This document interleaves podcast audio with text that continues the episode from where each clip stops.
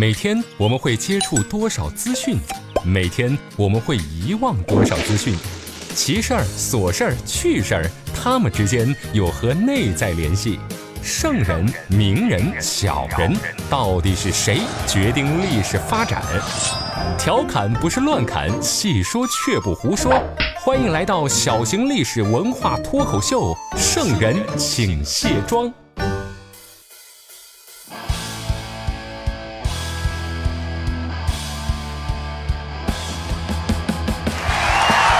这里是长沙新闻广播，您现在收听到的是《圣人请卸妆》，我是刘佳。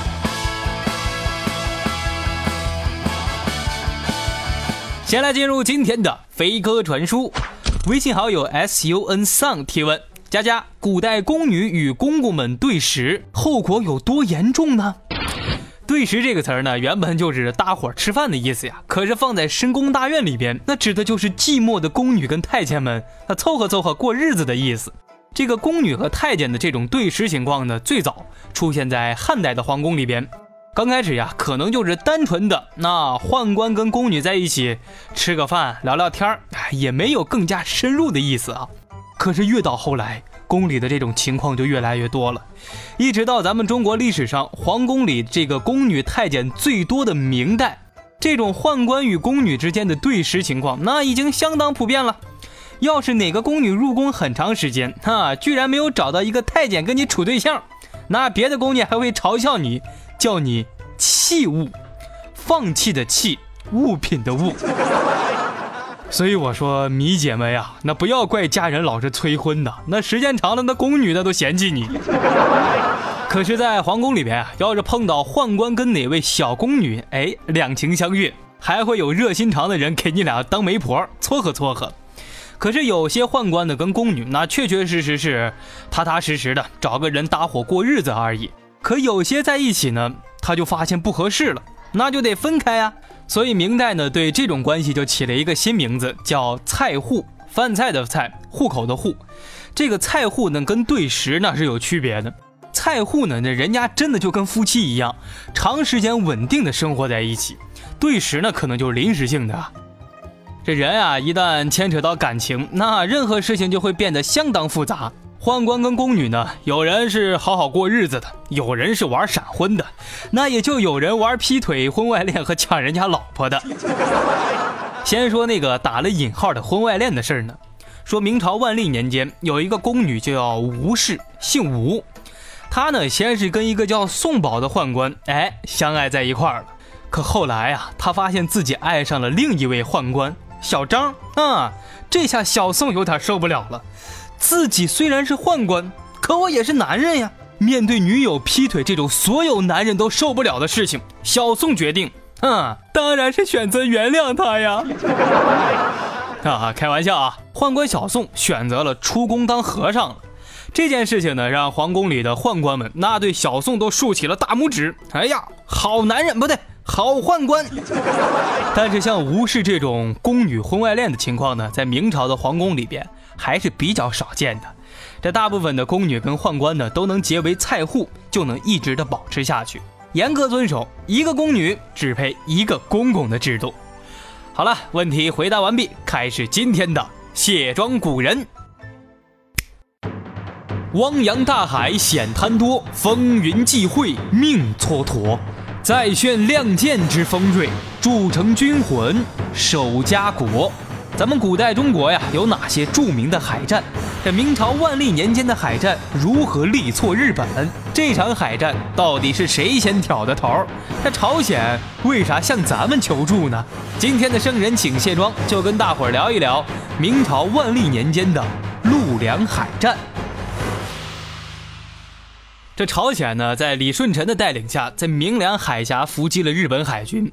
这场以少胜多的大胜仗，那确实打得非常漂亮。所以这件事情，那就一直被韩国猛吹。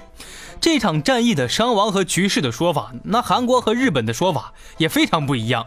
实际上呢，日本在明良海峡被伏击之后，就摧毁了朝鲜的军港。明良海峡伏击战发生在日军水陆大军进军的过程当中。所以呢，才有李舜臣才能在预定的这个危险海域呀，引诱人家日本的水军的先头部队。所以说这场战役的成功呢，也只是让日本海军的前锋受到了一点损失，局部吃了亏，那就撤了呀。可是从整体的战争格局来看，日本水军那还是夺得了制海权，而且也成功摧毁了朝鲜水师的基地。那要这样看，那日本还是胜利方呀，不就是损失了几艘船，死了些人而已吗？但是同样的事情呢，放在韩国这边的说法，那就变成了这样。这场战斗，我方李舜臣大将用十二三艘战舰迎战敌军一百三十三艘战舰和两百艘货运船，并且成功的击沉三十一艘日船，击伤九十二艘日船，杀敌日军九千人。啊，九千人，整个日本舰队加起来也只有七千两百人呢。那剩下的一千八百人，刷怪刷出来的。所以啊，老人家有些话说的还是挺对的，哼。吹牛容易养成习惯呀。不过朝鲜的李舜臣将军呢，确实不容易，在当时那么糟糕的朝鲜的国内环境下，还能挺身而出，带领一支海军跟日本开战，而且还胜利了。这种精神呢，当然是值得人尊敬的。所以咱们现在看韩国的那个硬币上面，十块钱硬币呢是宝塔，五十块钱的硬币上面是稻穗，五百块钱的硬币呢是个鹤，唯独是一百元的韩元硬币。是人物头像啊，那就是李舜臣的大头照。网上呢还有一些观点认为啊，那场明良海战李舜臣是副手，实际上指挥海战的是咱们明朝水师的提督陈林。那这个说法呢也不对，明良海战确实是人家李舜臣打的，也没有任何明军参与过。这个陈林指挥的海战是明良海战之后一年发生的另一场陆良海战。这场海战呢是中朝联手阻击日本海军的一场大胜仗，可是也在这场海战当中损失了两位海军大将，一个就是朝鲜的李舜臣，另一位就是咱们明朝的大将邓子龙。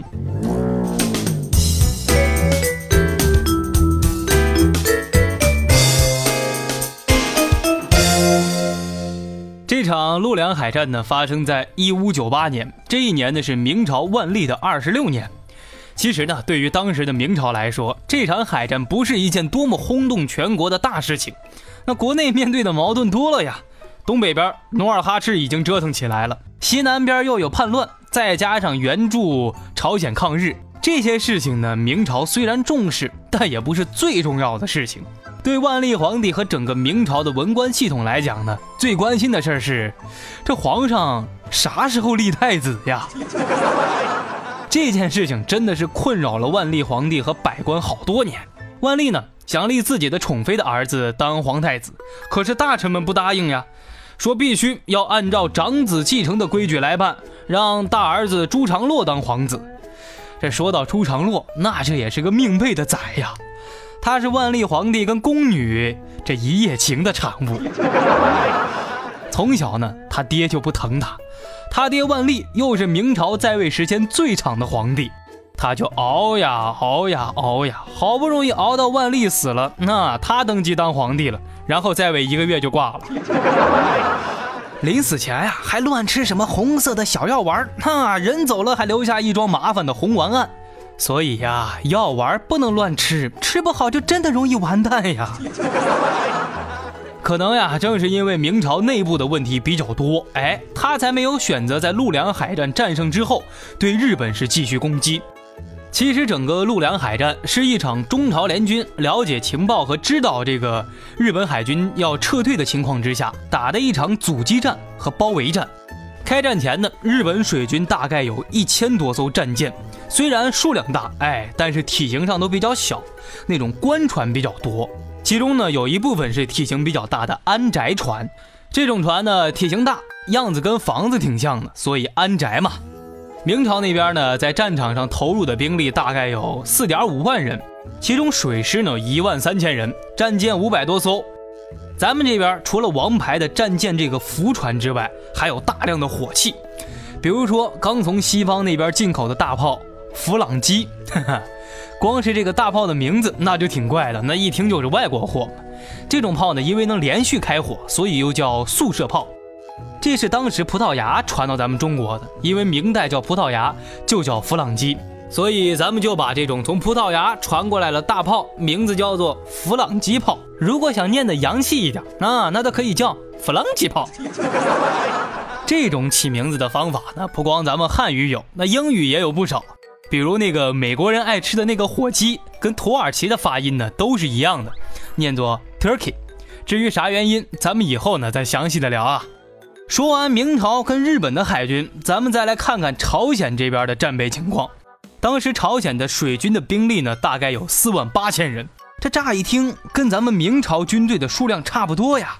可当时朝鲜的全国兵力就只有二十万人，为了打这场仗。朝鲜派了总兵力四分之一的人来参加了，而且战舰方面呢，朝鲜的船舶有四百八十八艘，其中战舰八十艘，辅助的战船呢一百九十二艘，勤务船二十六艘。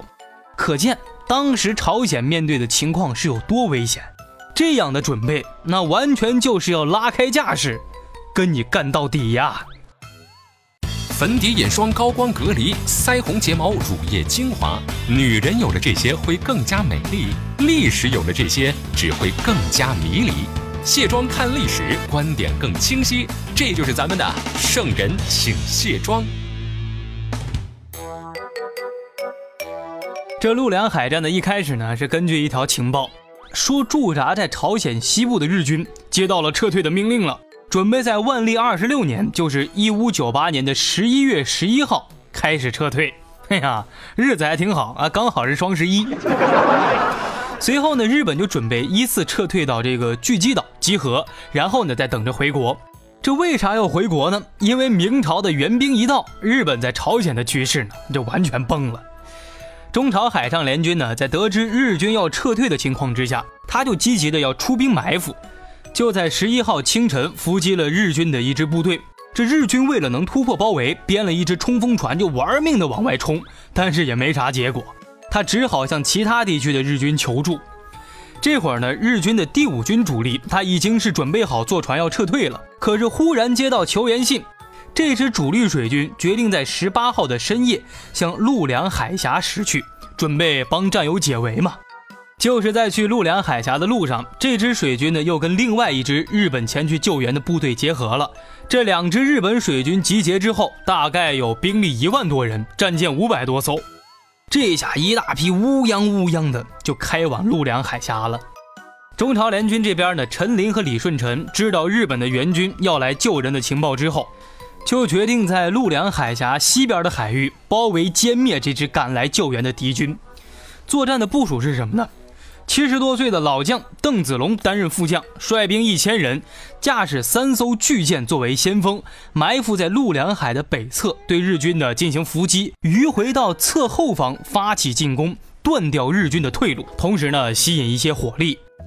主将陈林率领明朝的水军主力为左军，正面阻击；李舜臣呢率领朝鲜水师为右军，等待时机跟明军夹击日军。夜里一点多，日军刚刚快速行驶到陆良海峡的西边，先是碰到了陈林的阻击，然后呢，赶紧就掉头往南跑。可是天刚亮，日军又发现了前面还有伏兵，没办法，再往北边跑呗。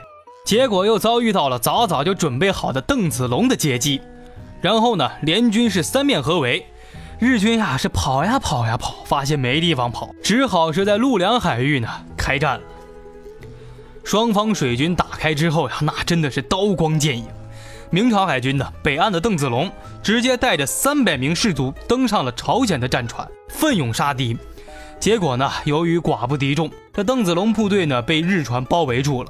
就在这危机情况之中，因为其他战舰投掷的火器掉入到了邓子龙的船里，导致战舰着火了。日军呢就趁机进攻，邓子龙呀不幸战死。因为老将邓子龙的奋勇厮杀，一直坚持到了中午。这个中朝联军的水师呢，援军到了，这下从左右两侧分南北两个方向收缩这个包围圈，开始向日军的舰船主力进攻。陈林率领的主力跟李舜臣呢夹击日本舰队，日本舰队呢大部分的战舰损毁了，日军只好跳到水里边。可是刚上岸，就早早被明军准备好的伏兵直接截杀了。日军的将领啊，打不过，带着五十多艘战舰溃逃，边打边跑。李舜臣带领的朝鲜水军就紧追不放，然后再度跟日军血战。陈林也率领着咱们中国水师呢赶到支援之后，用大炮连续轰击。日本战船呀，就在这一片混乱当中，还是拼死反击。就在这场海战当中呢，朝鲜的大将李舜臣中弹牺牲了。在临死之前呢，他给他的侄子说：“我的事情呢，现在不要说出来，不能告诉大家我已经阵亡了。你呀，就拿着我的旗子，继续指挥，继续跟中国水师并肩战斗，不能让大家知道我中弹身亡的消息，否则军心会涣散的。”就在这种情况之下呀，朝鲜水军呢是奋力拼杀。咱们明朝的陈林呢，是乘胜追击，摧毁了日军准备撤退的百余艘战舰。但是最终啊，日本的将领小西行长还是给跑了。可是纵观整个海战，中朝联军水师在陆良海峡以八百艘战舰包围五百艘日本战舰，几乎是把对方全歼了。日军的伤亡呢，将近小一万人。陆良海峡可以说这场战争呢，是四百多年前由这个中朝水军单独进行的，是一场非常漂亮的包围战。这场战争呀，也算是给丰臣秀吉一张响亮的耳光，让他呀从梦中惊醒了，想吞并朝鲜，然后进攻明朝，压根儿就是不可能的事儿。也正是因为这场陆良海战的胜利，也换来了两百多年的和平局面。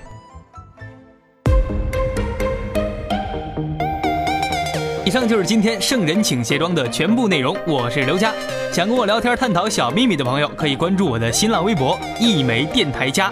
你的问题有可能被我翻牌子，登上飞鸽传书。想当我的小伙伴，可以添加我的个人微信号 flylj 六六六，就是 f l y 加上刘佳的拼音首字母，再加上六六六。最重要的一点，你要是喜欢节目，赶紧转发给你身边的七大姑八大姨以及身边的小伙伴。今天私聊我的小伙伴，我把陆良海战中明朝战舰的巨炮以及战争图发给你看看。好了，今天先聊到这儿，咱们下期再见。